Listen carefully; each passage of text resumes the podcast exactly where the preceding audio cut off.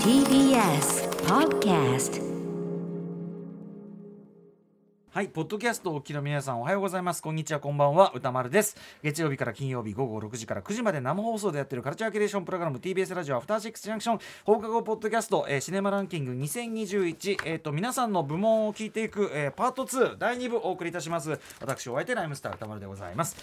ということで、えー第1部ね、えー北村さえさんそして、えー伊賀大輔さん山本隆明さんのベスト10伺いましたが第2部はこちらのお二人です。では自己紹介お願いします。はい、放送作家ライターの高橋洋二でございます。よいさんどうよろしくもお願いいたします。今年もよろしくお願いします。よろしくお願いしますそしてえっ、とあラジオネーム三角締めです。よろしくお願いします。ラジオネームね人気人気ブロガーええそんな南角締めさんねお二人とも非常に付き合いが長くなってきましたという ありがとうございますありがとうございます。ねもう何年目でしょうかねこれねお付き合いいただくのもね え、そうですね結。構ぶりでございますけどもはいということで、えーまあお二人のベスト10を聞いてじゃあまずは高橋洋二さんさんから伺っていきましょうかはい、ねえっと一部の人は一個一個言ってきましたけれども、うん。僕は例年のようにですね、ざーっと全部言って。10からいえ10時からはい。まず発全部。表いたします。はい。まず発表してしまってからはい、はい。10位ドライブマイカほー、9位科捜研の女劇場版、おうー。え？8位素晴らしき世界、うん。7位街の上で、6位クレナズメ。おお5位あの子は貴族。4位糸道。あ3位サマーフィルムに乗って。ー、うんうん。2位山頂。で1位はちょっとはい。言わずにおきますね。わかりました。はい。でえこういうあのああリストね。あリストです。1位のとこ折ってありますけどね。一応青あ確かに確かにはいはい。すごい。へ細かえありがとうございますさあということでじゃあ一個一個伺っていきましょうか。はい。ドライブ・マイ・カー10位を置いたのは意図的なところが若干ありまして、はい。まあ今年公開された映画で一番格がある映画ってこれじゃないですか。うんうんうんと言ってもいいですよね、うんまあ今これからねさらにね。そうそうそうそうそう。あの世間的にも世間的にね。でこれを普通これ1位なんですけれどもこれより上位に置きたい作品が9つあるんですよ。あそういうアピールというドライブかマイカーより上なんだぞっていうことで。すそうそうそうそう。ドライブマイカーそのものもお好きなんでしょ？大好きですよ。だからもう皆さんもう語ってらっしゃいますから、うん。ちょっと乗っかって言うと運転うまいとはどういうことか、うんうんうん。運転うまいが分かるとはなんとかっこいいことかっていう描写僕も大好きでして、うんうんうんうん。これなんか似てるなと思ったら、ええ極大射程に似てるなと思ったんですよね。おシューターザ・シューター 極大射程。極大どういうことだってあれスプナスナイパーですよあれは。昨日テレ東でやってましたけれども、ええええええ。あれ要するははい。ええ。うん。要するに1600メートル先の獲物を射抜くうん。にはどうしたらいいのかっていうことはいはいをものすごくマニアックというか、うん綿密にうんうん。計算したり考えたりするわけじゃないですか、はいはい。あの風力であるとか、うんうん。それとか、えー果てには地球の自転までまでみたいなことで、えー、と一つの道を極めるっていうことのかっこよさを描いているっていうことでいうと、極大射程とうん。ドライブ・マイ・カーはプロ中のプロの仕事。プロ中のプロ、で分かり合うみたいなね、あれもは犯人だったらどうするお前じゃなくて他のやつだったらどうするかを考えろって言われるわけじゃないですか、だから分かってる者同士しか分からない、うん。えーハイレベルな、えーず頭脳戦ということもありますしね、うん。であとね「ドライブ・マイ・カー」は脚色賞として素晴らしいなとはいはい。思いますよね。うんまあの原作小説がありますから。はい。うん。ありまして大胆に広島を舞台にした場面があるんですけども、うんうん。そこほとんど脚色なんですってね。うん。うん。でしかも、えー、とだから、えー、と内容に即していちいち言いませんけれども、うん原作になかったとってもとっても大きなお話がい、もうドーンと入ってるんですけども、うん。うんその舞台が広島で。うん。でなぜ広島を舞台にしたかというと,、えー、と東本来なら東京なんで舞台、うんだけど東京だと車の運転のシーンがうん。あんまり伸び伸び伸び伸び取られないと、うんうん。取れないと。うん。でそれで韓国のプサンうん。を東京に見立ててやる予定だったんですけれども、うん。コロナ禍でそれもダメになってギリギリ、うん。ですじゃあ日本の都市の中で演劇祭が行われておかしくないしうん。えー撮影で交通規制がさほど少なくないとかどこかっていうことで計算して広島県が選ばれたんですって。東京なんかね運転だってすぐ突き当たっちゃうしね そんな持続的に運転しませんもんね。なので物語の起点となるところのクラッシュシーンがございますよね。うんうん。あれかなり迫力がありましたよね。うんあれはだから、えーっとロケ地を東京じゃないうんうん。ああいう迫力のあるうん。クラッシュシーンが撮れる場所っていうのを探したことなんですって、うんうんそういったわけでそれでも本当にうん。もうプロ中のプロみたいなうんうん。スタッフもキャストもって感じですけどもね、うんえーっとじゃあ次にはい、参ります、ドライブ・マイ・カー、まあ、じゃあドライブ・マイ・カーこれから多分ね、はい。世界的にもさらに評判、ねアカデミー賞どうなのか分かりませんけどそれより上だぞと。はい、それが科捜研の女だ。はい、まさか。僕はね「科捜研の女」という20年以上前から放送されて絶賛放送されているドラマえをあまり見てないんですよ。うん。私はあんまり見てない、うん。ななんだけれども、うん。こうなんか横目でチラチラ見てて「えええ。ままだやってんだ。まだやってんだ 」でまあ、そういう感じのもんですよね、うん。で考えると沢口靖子ってちょっとすすごいことやってんじゃないのかな。確かにずっとね。これだけの当たり役なんだから。そう20年以上同じ役をうん。定期的にやっているっていうのは、何かえっとリプリーぐらいかなと思って。リプリーエイリアンの。エイリアンの。シガニー・ウィーバー。シガニー・ウィーバー。いや他にもいますよ。他にも絶対いるけどまあまあまあまあなるほどね。でまあそれをもうあのね連ドラでやっているってことで、じゃあよっぽど面白いんだろうなーなんて思って、劇場版っていうからえなんかこれみ妙に楽しくなっちゃって、うんうん。でそれで、えーっと初めて見る人にもえうん。よくわかるように作られてますよなんつって。うんうん。でそれで「科捜研の女」劇場版公開される頃って、うん。なんていうのかな。割としみったりタイガーがばっかしが多かったんですよね。その時ね。ちょうどありますよね。劇場かかってるのがね。そうそうそうそうう。ん。あんま触手ね動かないやつ。うん。ああもう本当娯楽映画見たいよ、うんうん。オールスターのなんつってね。見に行ったらあ本当見事に面白くって。マジか。そうなんですよ。で見ながらもう結構感激しながらへどういう言葉を思いついたかっていうと、うん。娯楽芸術っていう言葉が浮かぶくらい、うん。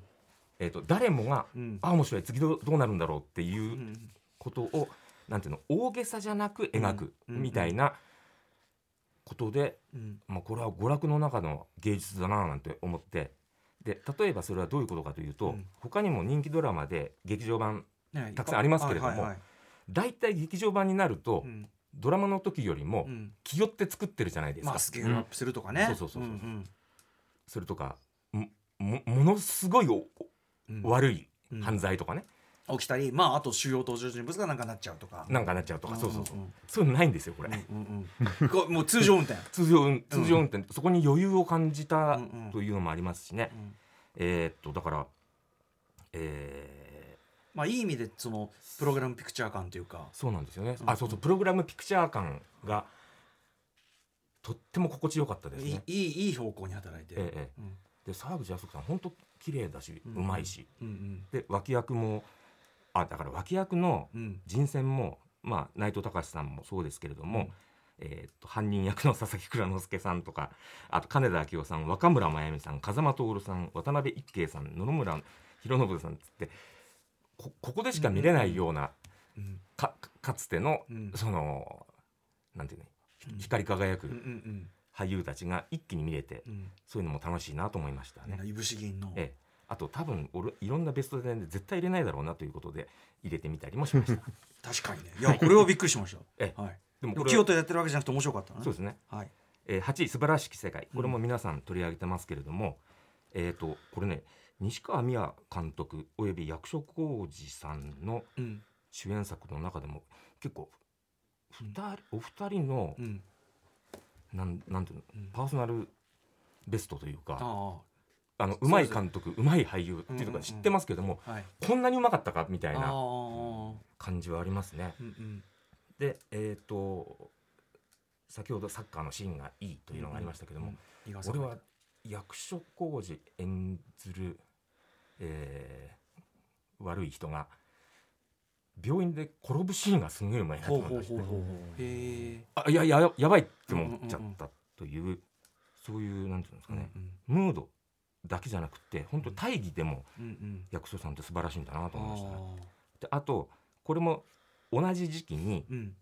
えーっとヤクザと家族でしたっけ？あはいはい。うん。公開してましてはいでいい感じでこうキャスキャスキャストが振り分けられてるんですけども、うんうん。まあテーマも似てるっちゃ似似てるっちゃ似てるんです、で一人だけ北村幸也さんうんがはい。ヤクザと家族ではうん。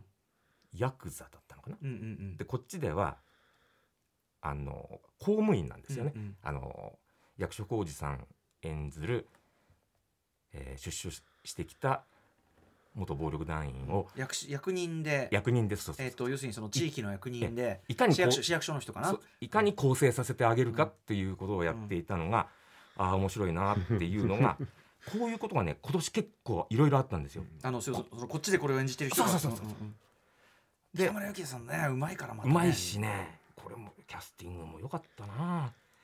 つまり中野大河さん橋爪功さん梶芽子さん。うんというわけ。あでな長澤まさみさんね。うんうん。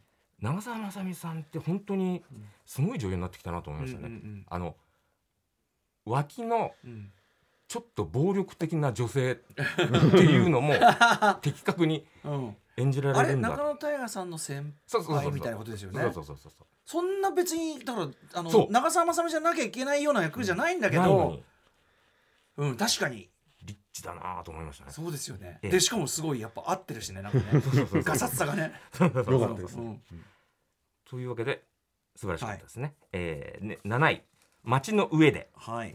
はいこれは今今泉力也うん。監督の、はい。えー主演若葉達也さんなんですか、はい龍也龍也さん。龍也うん。その他えっ、と星萌香うんさん、古川琴音さん、最近ね古川さんすごい売れてねますよ。うん萩原みのりさん。うん。とか出てて、うん。でなんかゲスト出演みたいなんで成田凌さんが出てるんですよ。これじゃたまらあない。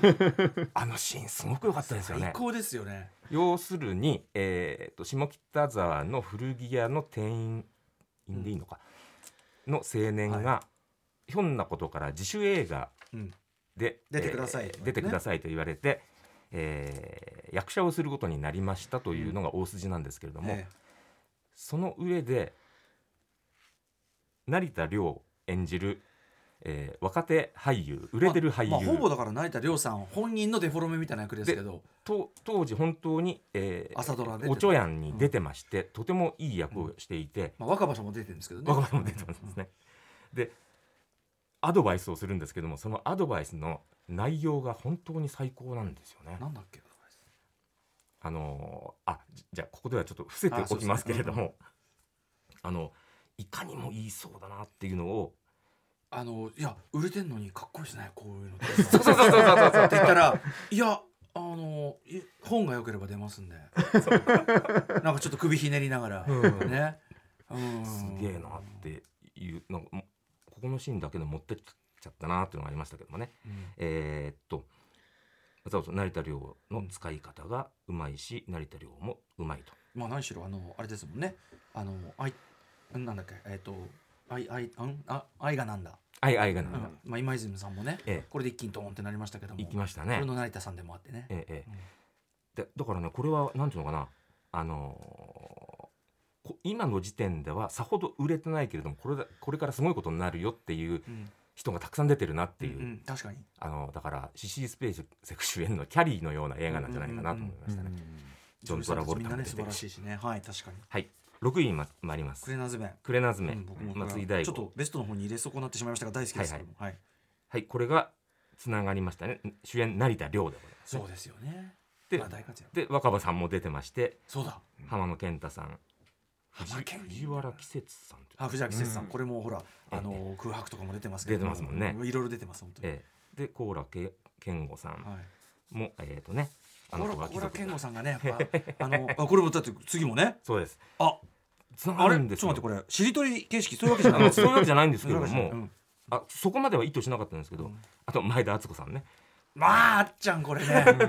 最高ですね。本当どどの映画でも素晴らしいです。ね、うん。彼の彼女のやっぱ声のトーンとかもう見事に生かしてますねやっぱね。そう。そう。うまいんだ。あとあの四千頭身の、はい。あの、ね。あの方あの何えっとあのね学校でさうん。こう美なんていうの？美形美化委員？そうですそうです。ね。であっちゃんに怒られてぐずぐず ぐずぐず泣き出すとこ最高ですよね。うまいですね。絶品。この監督あのえーっと演劇バタの人でうん。自身の実体験をあの舞台化した舞台劇を、はい。さらに映画化したっていうことなんですけども、えーっとまあ、帰宅部でつるんでいた6人の高校時代ね仲間たちが、えーその後また集まるんですけども、うんうん。まあ、誰かの結婚式で。でその時に、えーっと昔文化祭で大受けだった赤いふんどしで踊るっていうやつをもう一回やろうぜってうん。いうだけの話なんですけども、その中にものすごいトリックがうん。含まれているんですよね。えー人の死に関することなんですけれども、でそののびのびとしたはい。アイデアといい素晴らしいなと思いましたね。もうあと発明だなと思った。僕このこの間ね、見ててあええ。のみ道端ですよ。ええ。あの要するに二次会から三次会への移動と思われる連中みたいないるじゃないですか、うん。まあ、自分もあるし。自分もある。あああのここから移動するんだなみたいな、じゃあそれ見るたびにやっぱり思い出すっていうかあここを物語にしようって、ええそれがもう発明だよなっていう。そうですね。行間を描くみたいな。うん。でまあ本当つまんなそうな人生なんですけれども、うん。なんていうのかな甘美な退屈を描いたみたいな、うんそんな感じですね。時間潰しですもんね言っちゃえばね。そうです。なんだけれどものっぴきならない事情がうん常にあるんですよね。うんでそれが徐々に分かっていくという、んえー登場人物のうちの一人が今生きていない人なんですよ。うんそこそのくらい言ってもいい、いやあ大丈夫予告編でちょっとそれはうう結構言っちゃってるんで大丈夫です。そこうんそこそんな、うんはい。で5位に参ります。えっと皆さんも取り上げているあの子は貴族。すごいな。今年この流れでは我々の中ではかなりベストですよね。ねで、えっと門脇麦さんが代々大金持ちの家の娘で、うん。水原希子さんがかなり田舎のうん。地方出身の、で2人とも慶応大学の学生だったということなんですけども、うんうん。普通考えるとキャスティング逆じゃないかななんて思うところに確かに確かに。でもそれを、えー、と門脇麦さんとてもお綺麗ですけれども割と地味な女の子っていうのを演じていてそれが金持ちは目立たないものなのよ。そう。そういう俺ね日本映画でうん。本当の金持ちっていうのを初めて描けた映画なんいじゃないかなやー全くおっしゃるとそうなんですよね。ええ。つまり3代、えーおじいちゃんおばあちゃんお父さんお母さん娘息子3代揃ってホテルのレストランで会食をする、うんうんでそこでその孫たちは一つも反抗的な態度を取らない、うん従順であるっていうのが、うわ金持なんならちょっと遅れてくるとなんで俺のおばあちゃまの会が待ってるのね。えちそういう。そでいや今時はそんな怪我がなんか来てると怖いんでしょ？みたいな。怖いんでしょじゃねえよってな感じなんだけど、うん、だから私代々の金持ちの息子でもないですし、ねうん。あとまあ地方出身でもないので、うんこの2人のリアリティって実はわからないんですけれども、あこうであろうなとね。こうであろうなあのお家の感じとかもこうであろうなそうですね あの要するにさ確かにおっしゃるとおり日本人がその昔ドラマとかでええ。金持ちがごとするとすぐなんとかコンツェルンだのさそうそうそう。出てきて。るシャンデリアとか出てくるそうそうそう。違うのよもっとね。つあの品よーく。でも着実にね。うん。そうそうそうそうう。ん。いでるんだよな。それで先ほど地方出身で慶応っていうのはリアリティがあるってうんおっしゃってたじゃないですか。細胞さんがね、ええ、でねこれにね、えー、と僕は付け加えますと、うんああなるほどなって思ったんです。うん。が、慶応大学の入試って学部によるんですけども、うん。ええ。多分文学部あ僕が受験生だった時はええ文学部は2科目なんですよ。つまり英語と小論文なのね。だから地頭の良さでうんいやだ受かる人はう受かる可能性があるっていう。僕の時はもう変わってると思いますよ。あそうですか？だって俺慶応数学やんなきゃいけないから外したんだもん。へえ文学部で？うんそうあのうんそんなんで受けられるなら絶対受けてますよ俺。だから多分。ですよね。うん。当時変わったのかもしれない。変わった。だから、うん。意外と東京のいい次第の中でもちょっと独特な、えっと選抜方式を取ってるのでそういうことってあるのかなと思ったんですよね。うん。あのあの受験勉強に長けてるとか、えー、ととても教え方がうまい、えー予備校に通わなくても受かっちゃう人いるんじゃないかななんていう。慶応はでもね割と僕の時は比較的早稲田とかに比べると総合力が割と問われたんで。あそうですか。でそれで諦めたんですよ。それこそそういそういうこうチートでいけるのは早稲田とかだったんで。ええ。そうなんですよね。ああと今本当にあのいわゆるあ内申書っていうんですか？うん。そういうのが重要だったりとかいろいろあって今の受験の制度は全然そう受験ねわからないんで。受験ちょっとね、うん。年々変わってきますねええええでそれでえーっと2人は実はこれうん。共演ほとんどしてないんですよね。そうですよね、うんうん、である一点で交差するんですけれども、はい。その交差する前にまあ人生がどんよりしてきている時に交差したことで、そこからやや前向きになっていくんですね。それもとてもなんていうのかな、さあここからいいことばっかしだじゃなくて、地獄ではなくなったかなぐらいの、その辺のあの、まあこれは原作からなんでしょうけれどもそれを本当うまく、これは袖手由紀子さんっていうんですかね。あ、あのです、えっ、ー、と、えー、袖袖袖由紀子さん。袖由紀子監督って、はい、2作目ですよ。すごいですよね、すごいですね。あの途中あの石橋静香さんが、はいはいはいはい、あのまあこっちは金持ちチームなんだけど、あのマカロンをパーティーの会場で上から取って。で食べてこうなんかこうね ちょっとあれだけでああこの人いいわってこう、うん、ああいうのとかね。石橋さんもうまいんでしょうけど。仕草の描写がすごいですね、うん。あとなんかねその2回しか会ってないそのはい。2人のその違う階級の人がね。ええあの最初のこうさあ対決かと思ったら、うん。お母様があの三越のこれを見てきなさいっつってつってね。ええあってこうなんかもうあこういうことかみたいな。怒る気もしないわみたいな。あの感じ面白いしね。そう。だからギャグの作り方もうまいなと思ったしな、うんうんはい。じゃあどんどんはい、え四位。4位。糸道。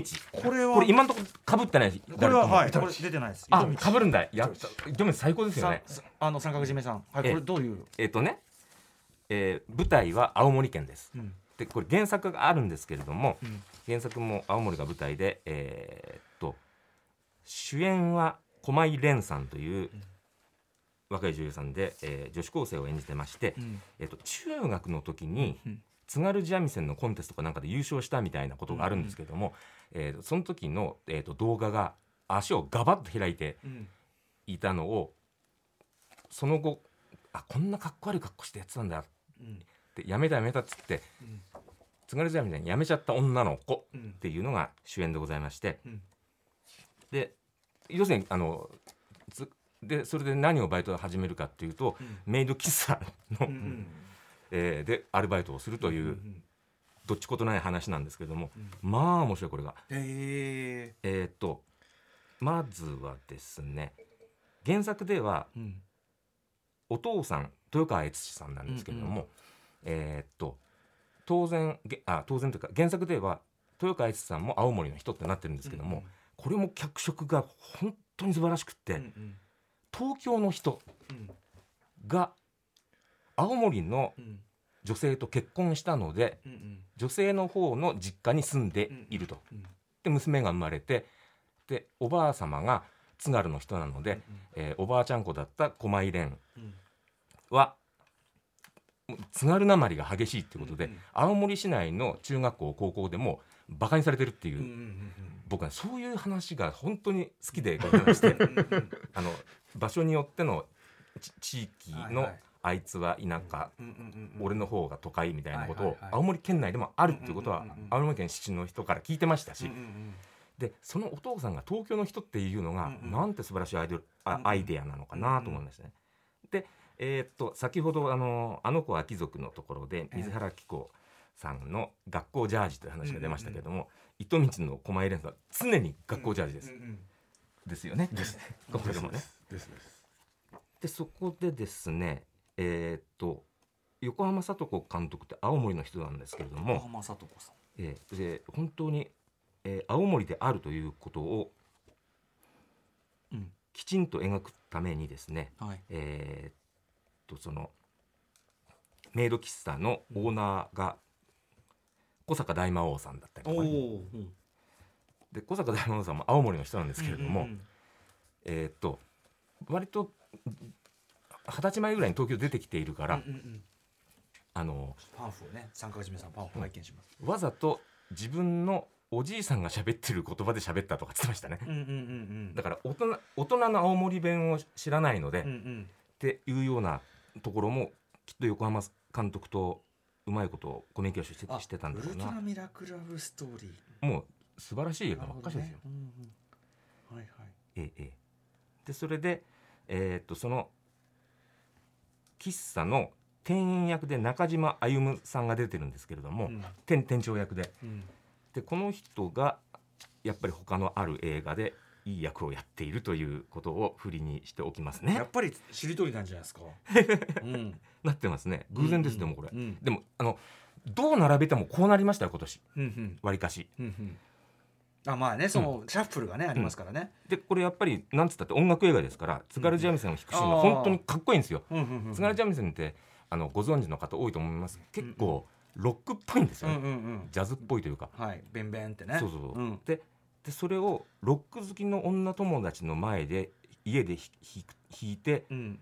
す二人でノリノリになるみたいなシーンがあるんですけども、それを一気に撮ってたりして、あのシーンは素晴らしかいやった。ですね本当演奏が本当素晴らしい。演奏素晴らしいんでもこのためにこの人学んだみたいですね。もともと弾ける人をキャスティングしたのかと思ったら、本当ですよね、ねへえ糸道面白そう。糸道はあのじゃあ三角締めさんにあとは譲譲りい。やいや僕もでもベスト5には入らなかったんですよちなみにえっと音楽渡辺拓磨さん。まああはいはい。の劇版だと思いますけどえもうこれあのああの子は貴族あ渡辺。本当だ。しりとりが。ここでも。うん。いやしりとりになっちゃうよってことなんですね、うんうん。しりとりにしようと思ったわけじゃないんですよ。うん。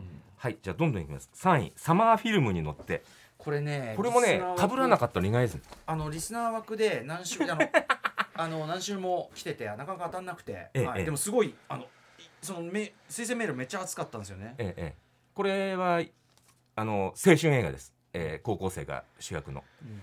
でそれで、えーとどういう高校生かというと映画研究会なんですよね、うん映画を作ると。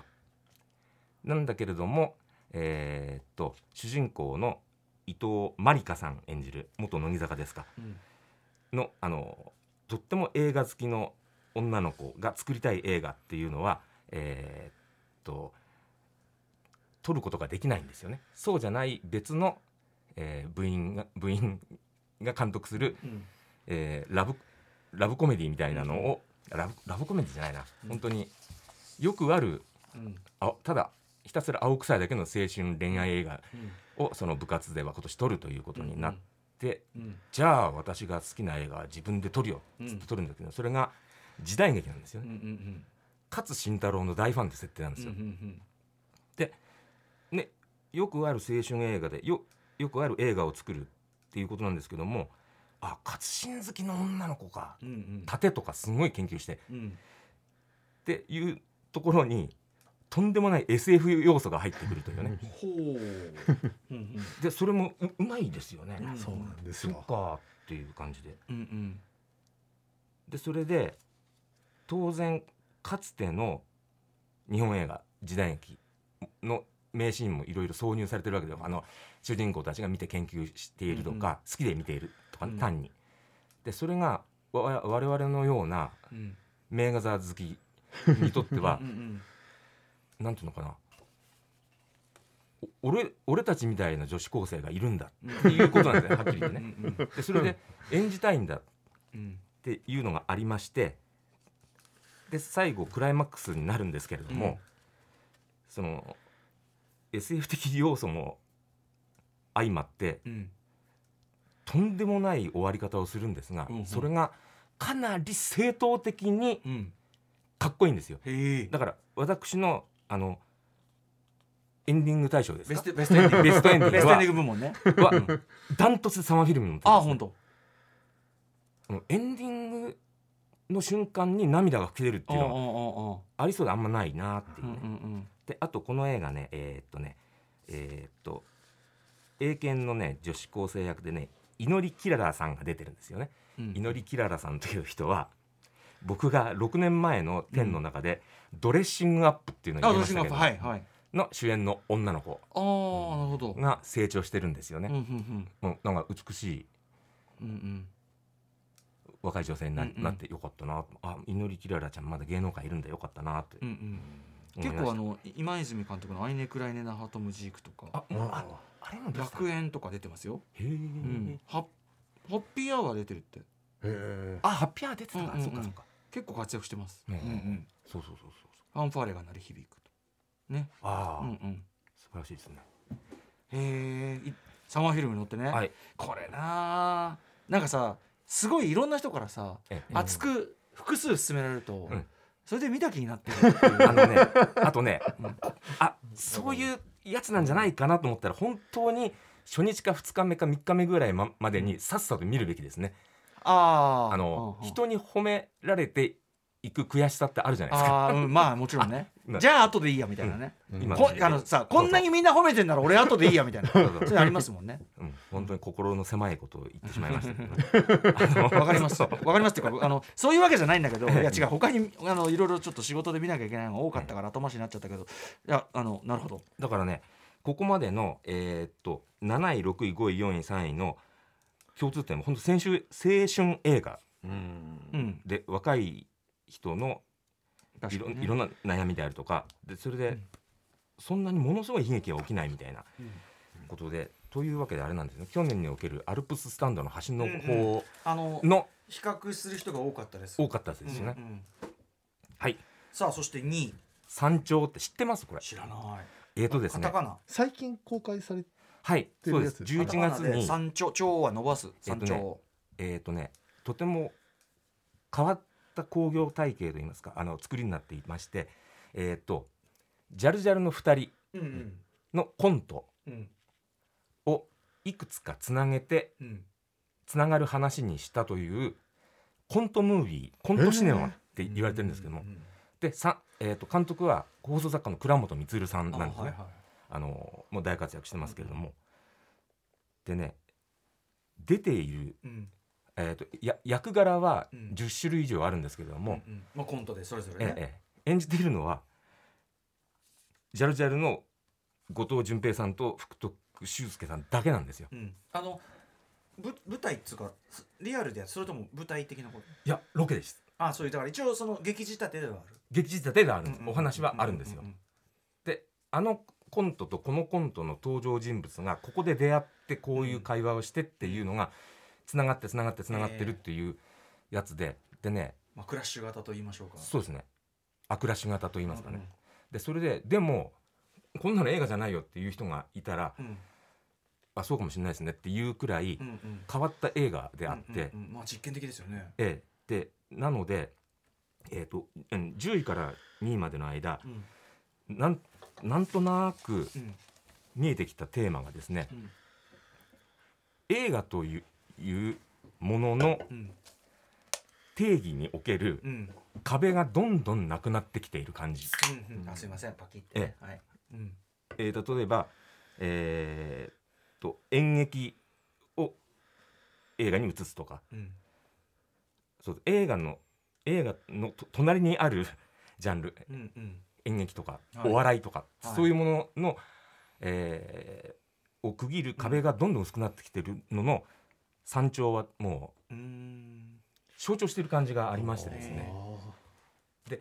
えー、と僕は本業では、まあ、お笑い系放送作家ですから、いろんな芸人さんのことを、いやあのコントや漫才のことを日々考えてるわけなんですけども、ああこんなに純粋にコントだけで映画って作れるんだへというのをえですね、うん初めて感じましたね。うん。うん。役ちょっと想像やつかないわ。役者が芸人2人だけ、まあでもジャルジャルの二人ってやっぱ演技力がね、はい。もちろん半端ないから、えっとねあの最近お笑い芸人さんあのお芝居うまいってよく言われてますが、うんうん。俺全芸人の中でうん。一番芝居がうまいのは後藤さんだと思いますね。だって何度も言いますけど、ヒーローショーですよ。そのヒーローショーでその僕ジャルジャルのことまだ知らない段階でヒーローショーを見たから、あこの男っぽいこう高倉健とさえええ。言えるような、ええ。この人はいい役者になるぞと思って、したらジャルジャル全然普段違うんで見たらえマジか。あれ100%演技なのみたいな。うん。ででもね後藤さんこの映画では、はい。やっぱりコントの芝居をしてるんですよね。ああだからそれでもうまいんだなっうんて、うん。えっ、と他の映画で例えば「警察官の役でちょい役で出たりしてるのもあったりしたんですけども、ちょい役なんだけどすごいうまいんですよね。あのそのだから何が映画化問題って言うけどでもまあマルクス・ブラザーズとかってマルクス兄弟とかってそうですよあの彼らが舞台とかいろんなボードビルとかでやってたコントのその集積をストーリーっぽいものに絡めただけだかええ。ら、まあ、それが奇跡的にスーパーうまくいったのが「我が輩はカモ」であるぐらいで。そうですよね。うん、べそれ以前のやつは、うん。本当に舞台舞台劇を舞台コントをフィルムで撮っていて、うん。だから笑い待ちとかしてるんですよね。そうそうそうそう。うん。だから全然それってあのむしろ先祖返り的なこともあるかそうもしれない。なんですよ、うん。だから昔から映画ってとてもみずみずしい、えーメディアだったとうん。いうことを思いますね。うんうん。でそれでね山頂ね。山頂。さあ。だからあででね 1位なんですけれども、ええええ隠されそのてきた。法則なんですけれどもえっとこれも日本映画です。うん。というわけで僕初めてベスト10全部が日本映画。ああ確かに。だしあの数年前まではさもう名画座しか行ってないからっつってね古い映画描いたりしてたけど あの新作日本映画ですもんねどれもね。そうです。んうんうん。でそれで、えー、とミニシアだけ系もありますが、うん。もうメジャーのもうシネコンでしかやらない映画もガンガン入ってますし、うんうん。えー、と大小ありますが1位なんだと思います？えであでね。1位の主役は 2, 2位から10位までの主役と共通してます。えー。さあリスナーの方ん？面倒くさいと思わん？2位から10位まで共通してます？ええええええ。だからこの人の主演作を10位と1位にしたんですよ。10で本来ならドライブ・マッカーが1位。西島さん？西島さんですね。えっと西島さんって他に何出てたっけ？はいじゃあ他開けてください。昨日何食べた？そうです昨日何食べた？あー1位2021年ベスト10私高橋洋二の第1位は劇場版「昨日何何食べた?」うです。ん。はいはいはいはい。なるほどね。えーとねつまりねうん。えーっとこれほ他の人の点もととっても尊重しますけれどもうん。あれ？って1位にする映画って俺たちなんかちょっと重厚長大な映画を1位にする傾向にあるなってうんうん。思ってちょっとそうじゃないことうんをやってみようと思って。なるほど。たら圧倒的に昨日何食べ食べたですね。でそれでこれも原作漫画でテレビ東京のドラマになっうてうん。同じキャストでうん。1人キャスティングを加えたぐらいでうんうん。あさっきの劇場版加徳加徳科捜研のモードと。はいはいはいはい通常運転に近い。えええうん。えですでしかもねあのふたあの二人がパリに行くとかじゃないですもんね。そうです。原作にあるエピソードなんですちゃんと。うんでえっ、とね何があこれは俺は堂々1位だなと思ったかっていうと、ええ。西島さんそれから内野聖陽さん。うん。内野正明さんじゃなくて内野聖陽さんっていうんですね、の芝居のレベルがうん。えーっとねつまりその素晴らしき世界の役所さんとは違う感じで、すものすごい芝居が上手い人が芝居を楽しんでいる、だけど決して遊んでるわけがないという芝居のうまさなんであのね2人がね何かやるだけでうん。もうクスクスクスクス笑っちゃう。へ特に内野さんってあ、うんうん。こんなに細かくしかも堂々と雄弁にお芝居なさる方なんだなって改めて思ったんですけども、ーうんうん。でね、えーとまあ、有名な作品ですから内容のことについては触れませんけれども、えー、とこれは原作では絶対描けない場面がありまして、ほうほう。えー、とある理由があって内野さん演ずる、えー、と検事というのが、うん。レイバンのサングラスをかけてくるんですよね、うんうん初めて。うん。でそれで2人食事をするんですけども、うん。えーと西島さん演じるシロさんに「えー、とシロさんサングラスかけてみて」そしたら「誰かに似てるから」って言うんですよ。うん。でかけるんですけども、うん。本当にあるハリウッドスターそっくりなんですよね。誰だろう？トム・クルーズ？当たりです。これはまあ原作では絶対できないことであって、だから本当に娯楽映画を作るためにキャストもスタッフも何かないか何かないかって考えてる証拠なんだななるほど。しかもちょっとしたね、はいはい。あの現実のねそういうカップルでも普通にやりそうな。やりそうだし、うんうん。でその前後も面白いんですけどもね大げさなことやってないのに、うん。そうそうそうそう、はい。まあ、ち力抜けてるとこはいいんですかねやっぱね。ええそうですね。うん。はい。というわけでこれが私のベスト10でございましたが、はい。あのちょっと歌丸さんに質質問していいですか？何ですか？怖いな。あの、えー、とさっき中島歩夢さんっていう俳優について触れましたあはいがはいはい。えーとこの人うまいなって思ってね。うんうんあの今絶賛配信中の「浅草キッド」でうんもうんうん。いい脇役で出ていいああ。で僕浅草まだ見てないんですよね。浅草キッドっていう作品は、うんうん。あの日本アカデミー賞とか、うん。キネマ旬報とか、うん。そういうやつのベスト10には、はもう形式上入らない形式上入るんですか？入らないんですか？形式上は入らないと思うけど、ええ。入ってもいいというか入るべき、うん。う。ん、そううん。なんだけど僕は拝見したんですけれどもすなんかそのことが何配信対工業界でいがいがみ合ってんだっていうのが悲しいからてかドラマシリーズだからじゃない？違うの？ドラマシリーズじゃない？あいや違うんだ？に 2, 時間のうん。あ映画なんだあれ。映画なんですあそれすら分かってない、うん、映画映画ってやたら言ってるんですよね、それすら分かってない。だからそのいいがみ合いというかそういう意外のがっていうか別にレギュレーションの問題なんでそこまで深く考えてる人があ。多いかっていうと。だとしたら本当に壁のなくなり方っていうのが大変なことになってるなと思いましたね。うん。えー、とだからね2021年に見たまあそういったらねさっきのあの「パワー・オブ・ザ・ドッグ」とかね。ねあのえっと「ドント・ルック・アップ」とかね、ええええ。もちろん劇場もやってますけどね、そうですね、ただまあそのなし崩し感がね、まあ、コロナもあってじゃあこのままだと確実に劇場は死にますねみたいなええ。ことでいいのかとかね、だからうんありますけどね。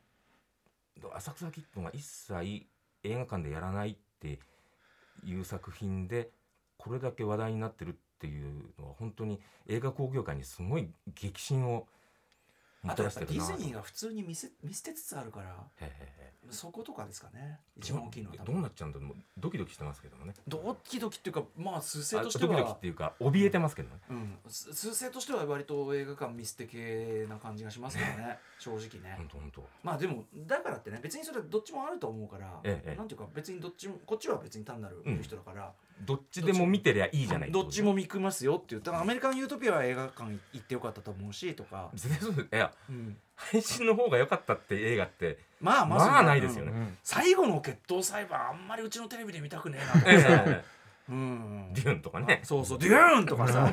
論外でしょ論外本当に。ねえ。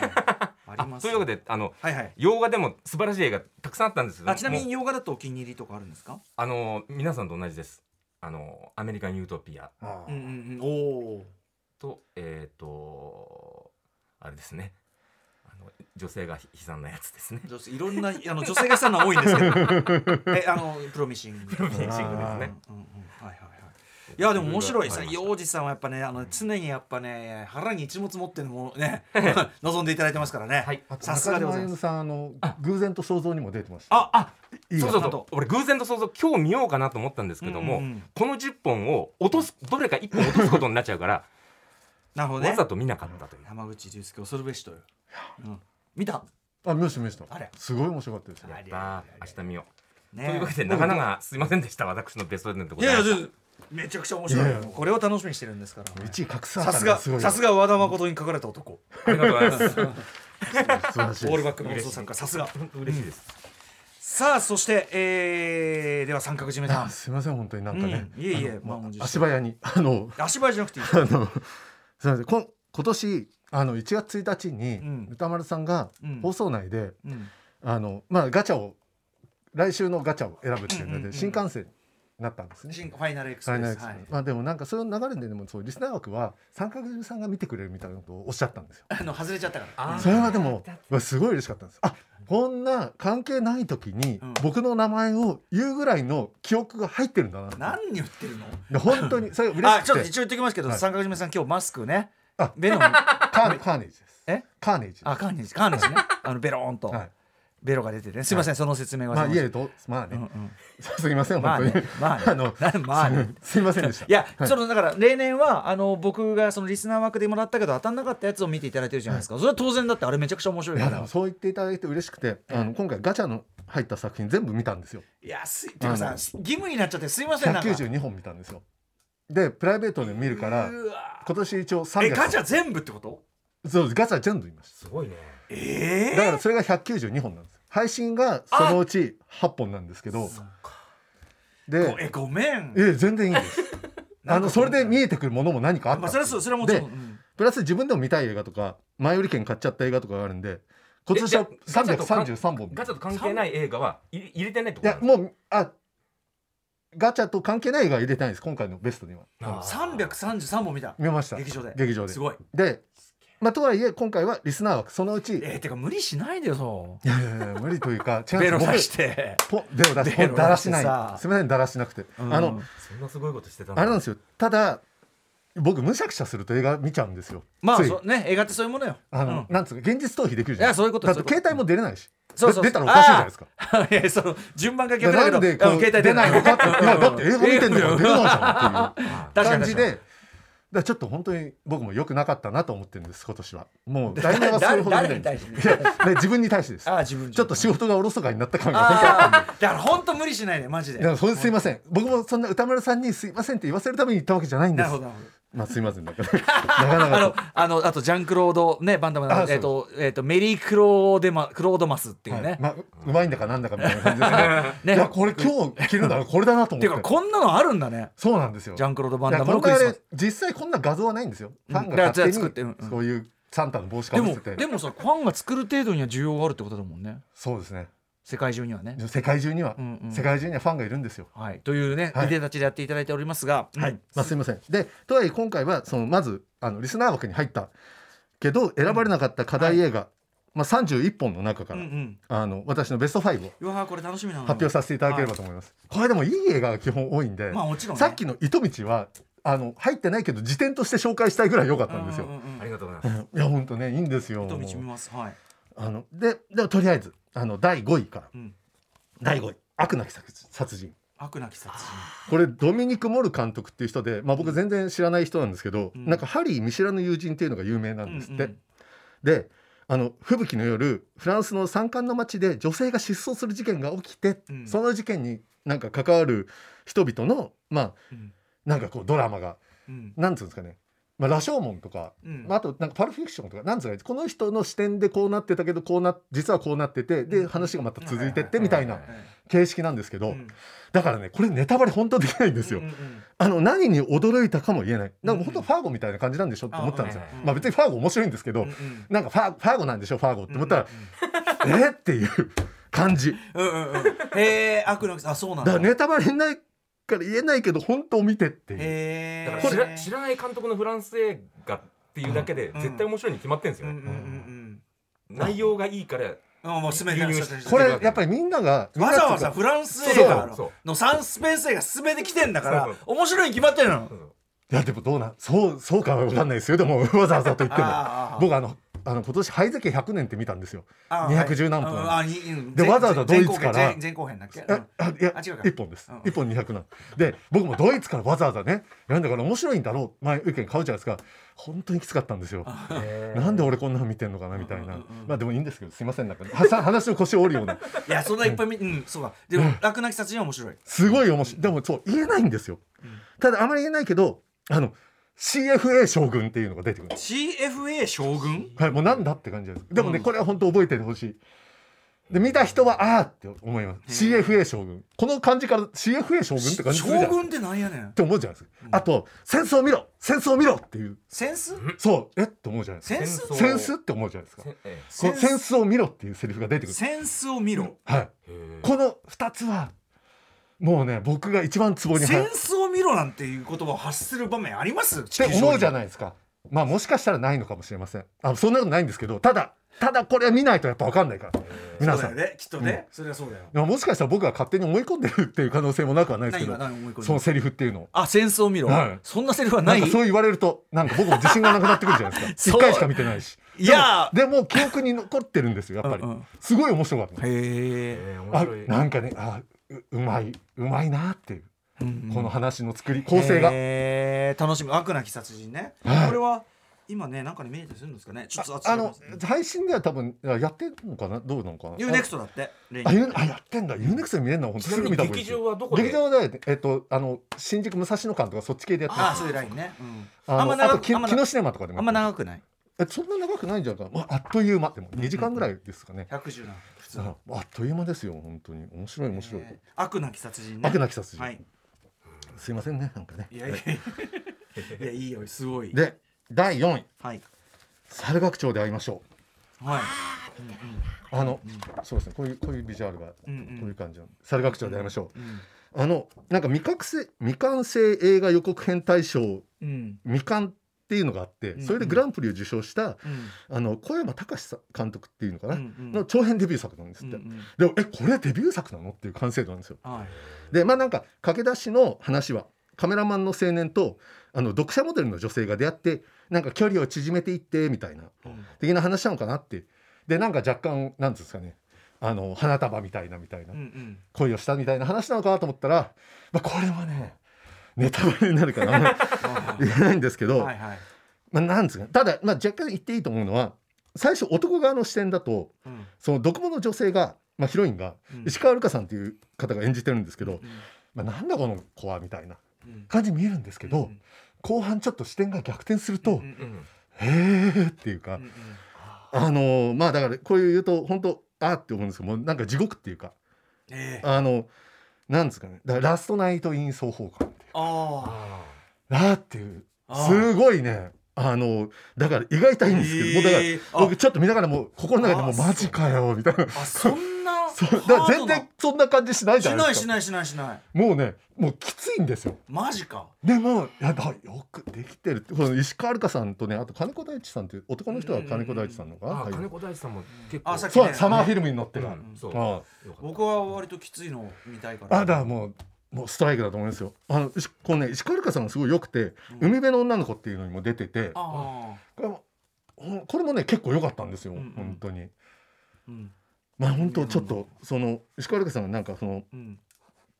厚木の映画館危機っていうその地方のミニシアターでうん。特集上映とかやってて、この2本とあともう1本なんかでやってて、えーあの厚めの映画館いいですよそういいんですよ超いいんですよ、うんうんあのであのだもう一本ちょっと忘れちゃったんですけどなんだなんだろうなこれとかってスルーしてたんですけどうんうん。うん後からこの2本見たらあこれは特集したくなる気持ちわかるなっていう。で石川佳さんは本当ちょっと注目というか、はい。いいと思います。はい。とにかくその猿楽猿楽長ちょっとなななめてたかもしれいないや本当僕も舐めてましたね、うんうん。なんかどこなんで会いましょうってそんな言い方しそんな言い方しなくていい、ねいやでも本当良かった。猿楽長びっくりです。わかりました。はい。い。やすみません。です3本目が開いて。ああはい。まだやってるよね。やってます。やってますね。これ結構だロングラン的な感じもあるんじゃないですか、開いて。あれ綿谷りさそうなんですよ、うんうんこの原作を、ん。あの首藤凛さんという女性の監督がうんうん映画化した、ど女性監督多いね今年。いやそうですよ。もう進出ね、本当に。進出っていうかあの本来のバランスっていうかね、ですよね。なんかまあその予告編で僕は分かるところなんですけど、まあ、明るくて成績優秀でもう学校の人気者の女の子がこれが山田杏奈さんが演じてるんですけどうん。あのその子がな同級生に片思いするんですけど、うん。彼には恋人がいてうん。だったらその彼の好きな人を奪ってやるっていうその好きな子が地味な子なんだけどうん。そういう子を奪ってやるっていう話なんですよ。でまあ正直まあもう僕も49歳なんで、まあ、こんな若者たちの色恋沙汰を見てもみたいな気はするじゃないですか。なんか毎年そんなこと言っていやそうなんですよ。僕うん。基本やっぱりなんかそういう若者映画ってって思うんです。映画ってそういうもんじゃないからね。うん、まあそうなんです。うん。そう見るたびにそこは本当考えさせられます、うん。本当に。で、あのでもやっぱりそのこのリスナー枠に入ったっていうのと、はいはい。あと僕の映画仲間のやっぱ50代ぐらいの人がうんうんすごい良かったからうん。見ろっていうのがあって、えー見たらね、あ確かにいいっていうか、うんうん。あのまあ役者さんたちがすごい山田杏奈さんがもうとにかく素晴らしい。うんうんうんあのなんですかね。やっぱり若干計算若干とかかなり計算高い子なんですよ。うんうん。あの、うん。なんですかね。あ彼が下にいると思ったら階段からちょっとゴミ箱をうん。落としちゃって、うんうん。でひろ一緒に拾わせるみたいな、うんそういうコミュニケーション計算高い感じもするんですけど、うん。ただ結構ままならなくてどんどんね暴走してっちゃうみたいな、うんうんでもそのなんつうんですかねあのその恋愛のままならなさっていうのが、うん。あ俺もそういうのあったなみたいなのが、うんうん。すごいなんつうんですかねうん、ひしひしと感じるというか、うん。まあとりあえずとはいえやっぱり若い人たち頑張ってみたいな気持ちもなるし、うん。なんかすごい良かったですね。その相手役の男の人がなんかジャニーズジュニアの人なんですけど、えっと佐久間龍斗さんっていうか、すごい品が良くて、うんうんでね結構いないタイプの、うんうん。あの男の子キャラなんですよ。あの結構文系でなんですかねおとなしい感じなのかなと思ったら、うん思ったことは結構はっきりバチッと言うっていうか、うんうん。それがあ筋が通ってるみたいな。うん。で相手の女の子はその、まあ、彼を奪おうとする。それもまたいいんですよ。このえっとえっと、妹尾遥さんっていう人が演じててこの人もよくてなんかその3人の演技見てるだけでなんかね、あいい青春映画を見てるなっていううんうん気になる。へあと主題歌最後に流れる主題歌、まあ、これはいいと思うんですけどネタバレじゃなくてネタバレになっても。あの大森靖子さんの歌がねいい意味で情念が深くて大ね森聖子さん。あああ大森聖子さん、うんあごめんなさい。大森聖子さんですすみません、うん。すんごい情念があってうわーって感じでいいんですよ、うん。あと劇中歌でその「夕立ダダダ」っていうのが流れるんですけど、うん。これ予告編でも流れてるんですけど、うん。それもね意外とそのドラこの映画の内容を表してて、うんうん。あのああなるほど。ななそういうところもちゃんと気遣ってる映画だなっていうのがんんん。すごい良かったです、へー。開いては結構僕おすすめです。あの僕おすすめって全部おすすめなんいですけど。やでもねあのはい。ずっと劇場かかってるしはい。すごいあのいいんだろうなとは思ってた。うん。いやそうちょっとねだそうなめなやっぱりそう流れてなめちゃいけないなって舐めてないけどね。そう。あベロ出してるけど。そうあそうそうですね。ベロ出してるなんかうまいことを言ってるみたいな感じしますね。ありがとうございますこんなね、はい、はい三三位は開いて。開いて。うん。で2位が映画「クレヨンしんちゃん謎めき花の天かす学園。ああはい」そうですねあのまあ娘が「クレヨンしんちゃん」好きなんですよ。うんうんうん。だからまあ付き合いでまあ実際が入ったのもあるし。これでもすごいさこれ高橋リスナーメールでもすごいレベルのすごいハードル上げてきたやつだよね。これ高橋渉監督でうん。話はまあ風間君の誘いで、まあ、新之助たちが全寮制の超エリート校に体験入学して、でもそこでは結構差別的なエリート教育が行われていると同時に、うん。あの吸血鬼、まあ、吸血鬼の血はケツですね。うんうんを、まあ、ケツを噛む。そう。そう。に生徒が襲撃される事件が起きてっていううん。話なんですよ。であのこれが本当まあふざけたもちろん映画じゃないですか、まあ、クレヨンしんちゃん映画だけど、うん。でもあのまあそのミステリオスが面白いのとともになんか結構メッセージ性がしっかりしてて。うん。でその描き方もちょっと鼻につかない感じ、うん、あ無駄だと思えることにも価値があるとかうん。多様性の大切さとかやっぱり学校が舞台だからうん。描きやすいっていうのもあるのかなっていう。うんうんだからね僕最近正直「ドラえもん」とか「アンパンマン」とかええ「まあ、クレヨンしんちゃん」もそうなんですけど、ええ。成長できない物語の映画が結構きつくて。あのいつもせめぎ合いだよね。そう。だ本当にね。映画だからやっぱり感動ポイントを作んなくちゃいけないじゃないですか、うんうんうん。そうなると成長するはずなんだけど、うんうんできないじゃないですか,、うんうんなまた見たらリセット。うん僕アンパンマン見てる時に、うん。そのバイキンマンがその映画は協力して解決する話なんですよ。俺はちょっとああ頑張ってるなと思ったけど、うんこいつはまた来来週からテレビをつければ悪さをしてアンパンチされる人生じゃないですか。だから逆に言うと一生をかい反省が許されない人生、だちょっと見ててきついなって思うようになったんですよアやンパンマンが、ね。うんうんうん。マジで、うん。ちょっとかわいそうで。役割が決まりすぎてだから煉獄ですよね。本当本ある意味当うんうんだだから僕「クレヨンしんちゃん」映画もそういうのでちょっと最近は嫌だったんですけど、私もほら逆にね名作が多いだけにうん、それってね危そうい話だもんね常にね。そうなんですよ。僕あのなんかの映画でマスオ君がその中国憲法をねうん。いや、ま、あの習得する話があるんですよ、うんうんその時もこの子が真面目にコツコツやるのが一番なんだよって言うんだけど、うん。いやお前もう週が変わったらコツコツやらないじゃん、みたいな。うんっていう感じ。確かに。でもそういう劇場版だからって急にねだからそれ持ってるやつだよね。通常運転じゃないんだよ。うんでもそういうのに目をつぶれるほど良かったです、目をつぶれるほどね。そう。まあそれはとりあえず置いとこうって思うぐらい感動しました僕。僕だから歴代のその大人帝国とか、うんうん。戦国より好きですこれ。えーうわマジ？そうって思大人帝国より？そうなんです。そんなことってある？いやだからそれは僕がこのメッセージ性が結構刺さるんですよ。あやっぱりほら僕なんてね大して物の役にも立たない人生だなとかって思いがちなんですけど。あいやいやいや。でもそうなん。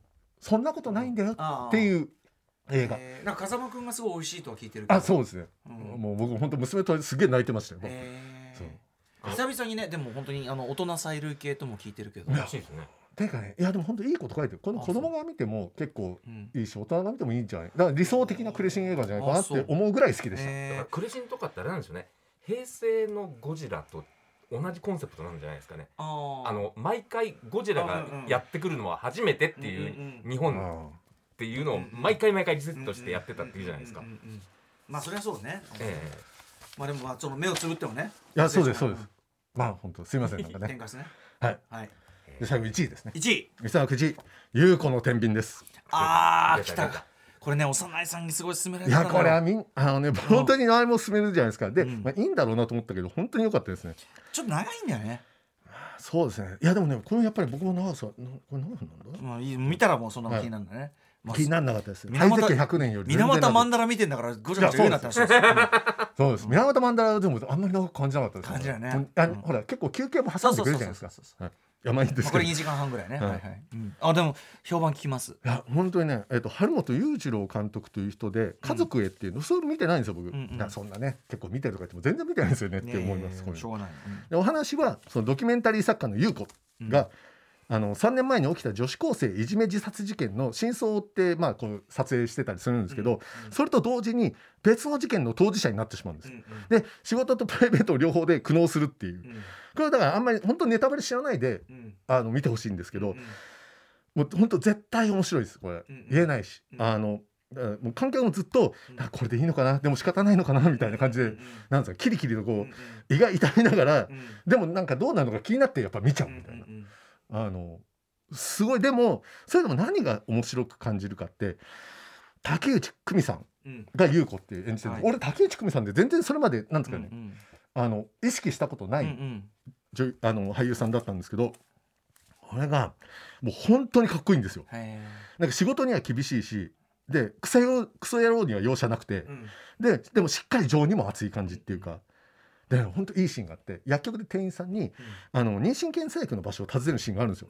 で店員はこうなんか作業しない舐めた感じでなんかそこを書いて右の下の方にありますからみたいな言うんですよ。で2回ぐらい聞くのかな。でそれでも「えありますか?」とか言うから「あの全然わかんねえよ」みたいなうん「なんでそことか奥とかってよ」うんみたいなことを言うんですよ。うんうんそれが本当かっこよくてうんそういう感じなんです。あの舐めたやつにはちゃんとビシッてうんうんそれが本当になんつうの嫌味もなくてうんあの本当魅力的で彼女を主役にしたシリーズが見たいと思うほどなんですよ。うんうんあ本当に。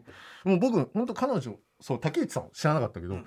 あこんないいうんうん。あのカリスマ性とかなんかあれもあるし、人がいるんだと思ってそこにすごい感動しました。であとうん。そのキャラクターもまあ本当いろいろやらかしちゃう人があるんですけど全員なんつうかね。ちゃんと一面的じゃない描き方をしてるんですよ。うんうんうんうんあのその優子は面倒を見る生徒の父親が出てくるんですけど、ん。それがすごいやから感全開なんですよ最初。あーなんかこの人はちょっとあんまり近寄りたくないなっていうタイプなんですけどとはいえ実際に接してみると結構ちゃんと真面目で誠実だったりする面もあったりしてあでも人間ってこうだよねっていう感じをちゃんとさせる。だからこれ、えっと、梅田え正弘さんっていうのが役者さんがねやっててこれ本当あいいキャラクターだなっていう。へで本当まあこの映画仲間の人によってはなんかダルデンの兄弟の作品に似てると。で僕ダルデンの作品の作作品で一本も見たことがないのでうんうんわからないんですけど、へえっていう。うん。いやだからもうそんな感じです。優子の天秤はねあの合う合わないにせよ、うん。見とくとなんか話題の一本うんうんうんではあるんじゃないかあれどそう思うみたいな話は本当できるこれ。ああのすごいいいですよ。ーはいはい。いやーそうですか、はい。やっぱなんかその見といた方が良かったなーみたいなのがね出てくんねいやーありがたい。ええ。ありがとうございます。あとリスナー軍の時点としてまあ足早でその糸道は本当良かったのと、うんあと愛の歌声を聞かせてもね良かったです。僕今年のアニメで結構いい方、うんあとショック・ドゥ・フューチャーとか。うん。あと機動戦士ガンダム先行のハサウェイあとか良かったですね。えもう今言ったのねショック。ショック・ドゥ・フューチャーって、あのうん。なんかあの機材を。面白い。そうそうそう、う。ん。機材をあのなんかラムライダーさんみたいな女性の人が。あああの女の子が作ってるやつ。作るやつ、はい。はい結構本当に一一晩のたわいもない話なんですけど、うんうんいいんですよね。なんか物作る人ってこんなかっこいいのかなみたいな、うんうんうん。ちょっと憧れちゃう感じ。うんうん。はいよかったです。はい。ということでじゃあリスすいませんなんか。ナーいやリスナー枠でえっとガチャ当たらなかったやつ、ベスト5を伺いましたけど、えー、あとパンパンフベスト。ねパン5、フベスト。いいですか、うんすいません。このまま続けて。これはもうだって。そうなんですよ、うこれ歌丸さんが最後の決闘裁判のパンフが作られていないという話題の中で、うん。山さんがパンフベストとか毎年やってますけどみたいなことを言ってて、いうん。や僕でもそんなやってないんですよ。そうだでもそうなんです。だから歌丸さんのこれは俺のメッセージだなと思って、あやれって、はい、それか例えばそう毎年やってるっていうかうん。そう未来から来た歌丸さんのメッセージ。うん、もうすでに毎年やってる前提を知ってるみたいな。なんかすいません。いや僕その翌週に「東京リベンジャーズ」って映画見たんですよ、え。それがそういう映画であー。あそういう可能性も、うんだってタイムスリップしちゃったのね。そうなんですよ。だってここにはほらあの K2A2 が来てたじゃないですかちょっと古いですけどそれね。オムロンの企画ね。それだから SF 感もあるのかな、うん。うんだかすすいませんそれは失礼しました。いやだから僕はやっぱりパ毎年パパンフベストやんなパくちゃ。ンフは買ってるんですよね買いました、うん。今年311冊買いました。24万あの2200円かかった。うんさ坂上さんごめん。ちょっともう無理やめよいや違う無理じゃないです。これはだってパンフは別にそういうのないま前やる以前に僕はか好きで買ってるからずっと、うん。でただね絶対ほら売り切れちゃってるの嫌だから、うん。先に買うんですけど、う、うん、かぶるんですよ。かぶる？あのこれ買ったのにまた買っちゃったみたいな。あーダブり買いそれが10マジで？冊ぐらいあって。えどういうこと？そんなことある？あるんですよ。だから要は例えばちょっとあれするとあのミニシアター系のって売り切れて、例えばじゃあ武蔵野館行ったらかかってるやつ全部買っちゃうってこと？あ違います。見るだろうなっていうもちろんもちろんもちろん見る予定前売りか感覚で買っちゃそうですそうです。すこれは見るから今は買っとこう、うんうんそれはもちろんあの何でも買うわけじゃない。でもたまに売り切れるもんね確かにそうなんですよ、うん。でもそれはしょうがないです。在庫抱えられないじゃないですか。確かに確かに。あのでもあのミニシアター系だとシネマジャックベティは通販やってるんであのあの本当ないあれパンフこれ欲しいなっていう人はちょっとチェックするといいですよ。うんうんあのなるほどね。あの実は在庫があったりはい。あと最近松竹とか、うん。そこら辺でもパンフ売ってたりするんですよ通販で。あいいサービスだなと思って。うん。今回マトリックスがそのねあの通常版と特別版が全く違うっていう恐るべき仕様だったんだけどいや僕はねこれ承知研修部。僕は正直、松竹事業部は大好きなんですよ、いやいいパンフ作る、うんうんうんただその姿勢はちょっとどうかと思います。っていうのはよいいんですよ、うん僕も2つ買ったし、うん最初はイエーって読んでたの、うん。全部コラム違うし、うん。ただなんか本末転倒な感じもするとじゃあいい一冊を作んなよっていうか いやまあでも全部違うならですよ、まあでも今回のやつだけあのいろいろしたい人は通常版、うん。で過去作まで参照したい人は特別版って一応あれにいやでも僕なってたからね。でも僕はなんかそこはいなんつうのこれ載せられないけど切り捨てようっていう気持ちも本作りの一でも環のさもう作りもしないとかが増えてる現状では、まあ確かに2種類出してくれるだけありがたいっていう。本当にこれ力入れてんだもんそれ間違った方まだあそうですね。としても力入れてんだもん。出しもしねえとかさ、うん。あとあの売り切れましたって嘘つけよねやろっていう、うん2日目だぞ全然客入ってねえぞこれみたいな。そういうね、いやまあうん、でもしょうがないです。多分在庫を在庫なんか受け受けないんですよ多分。さベロ出されながら話されて すごいですね。このやっぱりマスクが障害になるっていうことがあるんですね。うちょっとちょっとね。すいません。ちょっちょちょっととネクタイ見てここに入れるみたいなちょっと思うところあるかな。あすいません本当に。はい。で何？プログラムね。そうなんです。はい。三だからまあ三まあということであの今年買ったまあベスト5って言ってもまあ僕の 主観でしかないんですけどいや僕が好きなもの全部ベストだからみんなそうでしょ、あまあそうですね、うん。そんなことを今更言ってもねっていうことでした。すいませんでした。はい。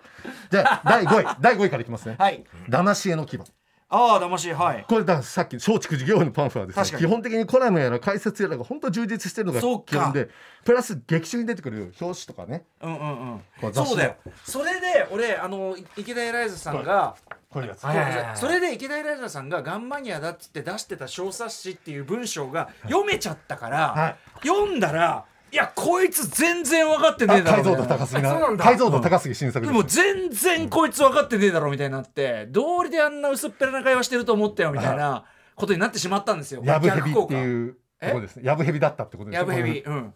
れそうなんですよ。面白いですね。池田エライザ破れたり。破れたり、うん。まあ池田お前エライザお前はお前はガンマニアではない。例えばどういうことがいやなんかねそのえっと銃の説明みたいのしてんだけどええ。それが、ま、微妙に間違ってて、うん、そういう感じです。いや本当に微妙にじゃない。あのそうそんなこんな間違いはしねえよっていう間違いをしてて。それはエエディトリアルに問題があります。そうですそうです。だからそのあのもちろん画面に映るものじゃないからはっきり、はいはいはい。あの別に十分なんですけどそれをあのよ乗っけてしまったがためにあのーね。いいじゃないですか。その分楽しめたってこといやそういうことですだからいやだから資料よ。だから逆に。そうなんですよ。よく見たら間違ってるって分かるのも資料よこれは、うんで僕本当映画自体も吉田大発監督作の中でエンタメ感が強くてすごい好きなんですよ。それは間違いない。ロケ地のお師匠房にも行っちゃったし。みたいああなるほど。な本当に、うん。あのいやこれあのベストに入れられなかったけどさもう大好きですよ、それめちゃくちゃ。僕これだけで欲しい本はあの地元の書店で買うようになりました。注文して。ああ、やっぱ本屋応援したい、はい。うん。なんか間違いなければこれ本当いいパンフでしたはい、2番目があと第4位がライトハウス。おおライトハウスね。はい。ライトハウスのパンフはいいですよ。こんな立派なんだ。そうなんです。これトランスフォーマーって配給もやってるところが編集してるんですけど。かっこいいね。ね本だよねもうね。そうなんです。見てください。しかも伊藤潤二先生の漫画が載ってるんですよ。ああやっぱ東大。なるほど。これどうですか？こああオリジナルで。うわれうわっと思うでしょ？すげえな。すげえ。最高ですよこれ。これ買いだね。買いなんですよ。であのしかもその解説とかの挿絵。挿絵見てくださいこの。なんか若干まがまがしい。うん。ちょっとあのゲームの「リターン・オブ・オブラディンゴ」オブラディンの感じで、うんうん。これも雰囲気が出てる。なんかきねちょっと気持ち悪いね。う。んうんいい感じで。あの小林正さんって最近はあの監督業も盛んなライターさんが、はい。あのラーメンフィーバー面白かったんですけど、うんうん。まあ、この人のネタバレ解説もネタバレ前提で書いてるっていいじゃないですか、まあパンフなんでね見終わったというね。もうねこれは本当ライトハウス好きな方はもうまあ好きな人は買ってるんでしょうけどねその。でも本当いいですよ。うんうんあの。あでもこんな立派な知らなかった。そうなんですよ。超いいですよ。もうもうもうまがまがしさがいいですよ、うんうんうんなんなら手に取ってくださいみたいな、確えこんなうんうんあ、すいません本当にえこれすげえ伊藤忠えてか雑誌ねそうなんですよ昔の雑誌みたいな作りねこれだったらねちょっと1000円ぐらいしてもねえこれすごいいいと思ういいですよね、うんうんすごいいいと思うえすごいいいと思う。ありがとうございます。なんかお僕とはあんまり関係ないのに褒められてる感じがしてすごい髪嬉しいです。髪がちょっと汚れてるそうなんですよ。あえてね。へえ素敵。はい。ありがとうございます。じゃあいいですか？3うんどんどん行きましょう。はい。3位サイダーのようにこういう言葉が湧き上がる。うん。これ、はいはい。基本あの音楽絡みの映画ってレコードジャケ的なものが多いんですよ、うん。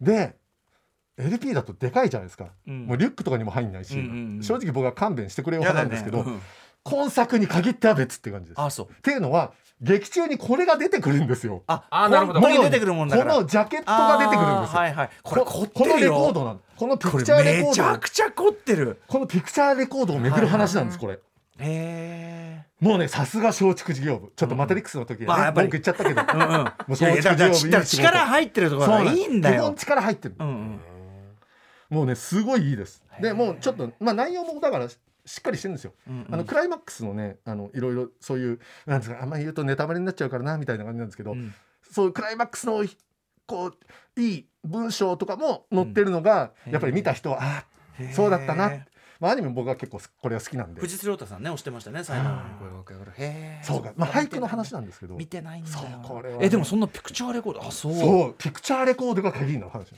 れめちゃくちゃ凝ってますよものとして。だってこれだからこれ劇中に出てくるから。やばいね。そうですよ。うん。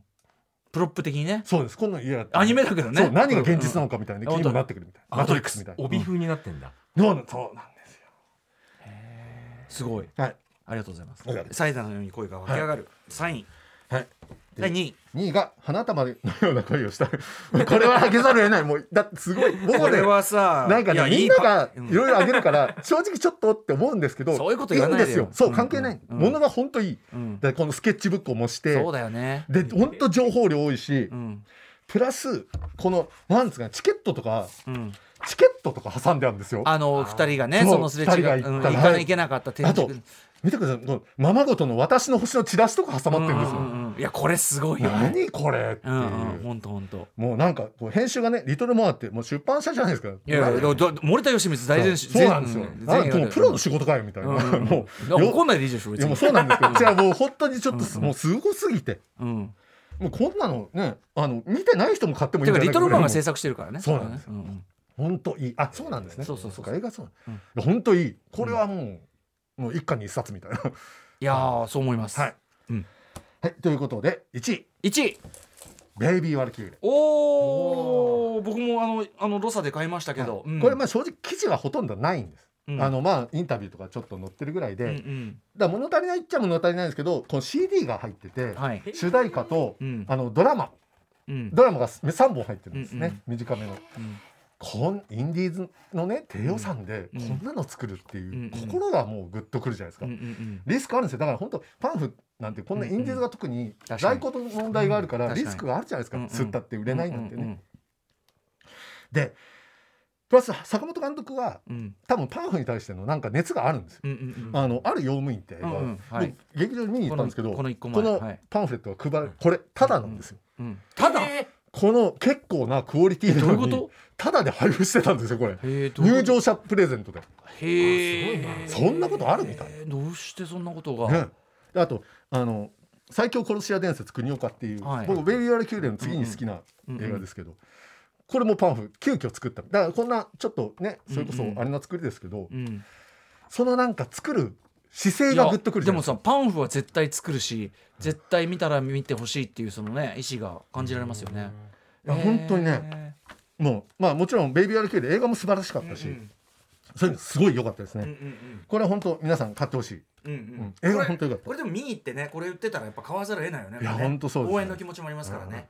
うん。という本作のタイマンは僕今年のベストタイマンですねああマジですか？うん。えクライマックス？クライマックス、うんうんうんあの宮本正則さんと。あれすごいよね。だってさ伊沢沙織さんの。ハリウッド映画とか散々見た面から見てもさ結構あ本当なんか要はそのアクション監督は、えっと、園村健介さんという人なんですけど、うんうんうんやっぱりその人のなんつうかねもう積み重ねてきたアクシション監督としてョの集大成的なこの、うんうんうん。この人の監督作の「ヒドラ」って見たんですよ。あのン映画仲間に勧められて、そしたらいやこのねそのヒドラのアクションをうん。さらにこうブラッシュアップして、うんうんあのこれでやってる感じが。坂本監督的にもある4メインからあのこれが出てくるんだけど、はい。この二人がスピンオフっていう、あののスピンオフっちゃスピンオフなんだけどドンってこう上がってる確僕も結構他の作品も見たんですけど、うんうんベイビー・ワイケラ別ちょっと格です。ねドンってきてるよね、本当ねこだから次が楽しみい本当にやすいません本当。あの番組になんか坂本さんからメールいただいて、はいあのこれからも殺し屋映画にこだわってって言って、へこれからも殺し屋映画にこだわってってそんな,、ね。そんな人いるみたいな。そうなんですよ、うん。だからベイビー・ラケーと比べるとこの最強殺し屋伝説国岡はちょかなり荒削りであるんですけど、うんうんこれもいいんですよ。うんうん。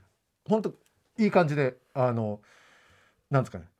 本当アクションがうん。鶴瓶打ちなんでこれも本当良かったですね、うん。あのあれですよこの主人公の人はあの、うん。うんベイビー・ラケーであっさり殺されちゃう。うんうん。あのあの散々そうそうそう散々こんな首こんな首こんなやって、はい。あれだ、うん、でも本当身体能力高いって感じですね。みんなすごいよ。ねえ今時の役者さんは本当大変だなと思いますけど。いうん。やすみませんこんな感じですスパイク。ありがとうございます。他どう気になるパンフとかちゃちゃちゃっと紹介していい気になるぜひぜひはい。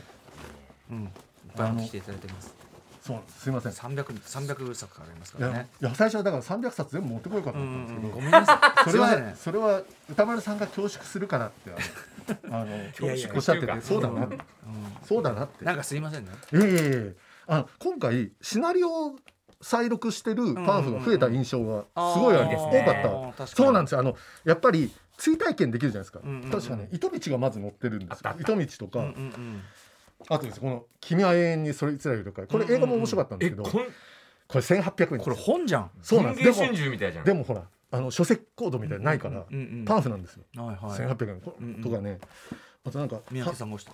うん。君が死んだ後でとかこういうまあもうとにかく多いんですよ。すごいねなんか今パンフ。走れロムなんてこんななんか小規模な、うんうん。なんかベトナムかなんかの映画なのに、うんうんうんやっぱりちゃんとシナリオ再録がちゃんとさ作ってるとか作ってんのよ。このシナリオ再録読むとやっぱりこう追体験できるから最高なんですよ、なんでそれでフリーガイダ最後の決闘裁判が作らないかってことだけどね。であとね小さいパンフが多かった印象で例えばこういうだからリトルガールとかなんですかね。ランも小さかったね。そうなんです。そうなんです、でも最初がこれですね。ああこれ何？えっと旅旅場所はいつも旅先だった。パスポート型。そうパスポート型です、うんうんうんこれへえ気が利いてる。実際なんかねこうあれなんですよ。いろいろ、うんうん。でもディズニーはディズニーでミラベルとかさクルエラってそんなちゃんとしたの作ってんだ。そうなんですよ。作ってるのは結構ちゃんとしててディズクニーはルエラなんかすぐさ配信しちゃったんだからね。意外と作ってますねちゃんと。ディズニーはこのミラベルがとか最近なんか他のでもそうだったと思うんですけどなんですかねこう絵コンテみたいのを結構多く載せて、うんうんうんうん。そのこれ解説とかよりあのうんうん。それでビジュアル面で楽しませようみたいなのがすごい。前からね解説とかその載ってない。確かに、うん。クルエラなんかそれさ表紙の印刷かっこいいじゃんすごい。ていうかクルエラがうん。あのいいのは面白い試みをしてるのは、ええストーリーが長いんですよ。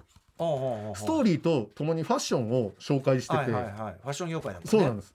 あのパンクこういう、んうんこういうだからそういうこんな何ページにわたってうんストーリー紹介とそういうのを続けてるのファッションがファッション画がねずっとだから作品のあれに沿ってますよね。そうなんです。うんうんうん。あなんじゃあやる気あんじゃない？そうなんですよ。ディズニーも何かにはやる気はあるやればできるんじゃうん。ないでもひょっとしたらこれが売れなくてやめたとかあんのかな？そうですね。あとちょっとあれなのが青葉家のテーブルがうん。これパ前売り券についてたんです、うんうん。結構しっかりしたパンフなうんうのに、んこれ1500円で買って本当にしっかりしてて、うんへえっていうこういううんうん前売り券につけるなんてことも、はい。はいはいっていう感じですかね。うん。あと変わったところでそのかんちょっと僕が好きだったのがマスカレードナイト。映画は全然好きじゃないんですけどあのわかります？あ仮面舞踏会の。そう。ほら仮面がこうね。うんうん。まあここまではあるじゃんうんうんうん。でもこっちはこれがうん犯人なんですよ。あー。目があーなるほど。あちょっとネタバレになっちゃうから。えー。わかります？これちょっと気が利いてません。気が利いてますね。すごい。この目が開いてるマスクが当てはまるのが犯人なだからもうねちょっと俺本当映画も本当嫌だったんですよ。でもこのパンフお最高と思って、このパンフがあるなら免じてね。そうなんですよ。ああの他の記事もそんな力入ってないんですよ。あのー。でもこの仕組みが本当にねギミックが最え高すごい。でしょ？うん。ちょっとそのあちょっと待って待って。あのネタバレが瞬時にされてそうなんですよ。しまうという問題がありますそうなんです。でもうん。ほらパンフは基本ネタまあバレ見た人がね。見た人が買うもの確かに。俺全然正しいと思うし。フジテレビっぽいですね。こういう遊び。あー。うんうんもうこれ。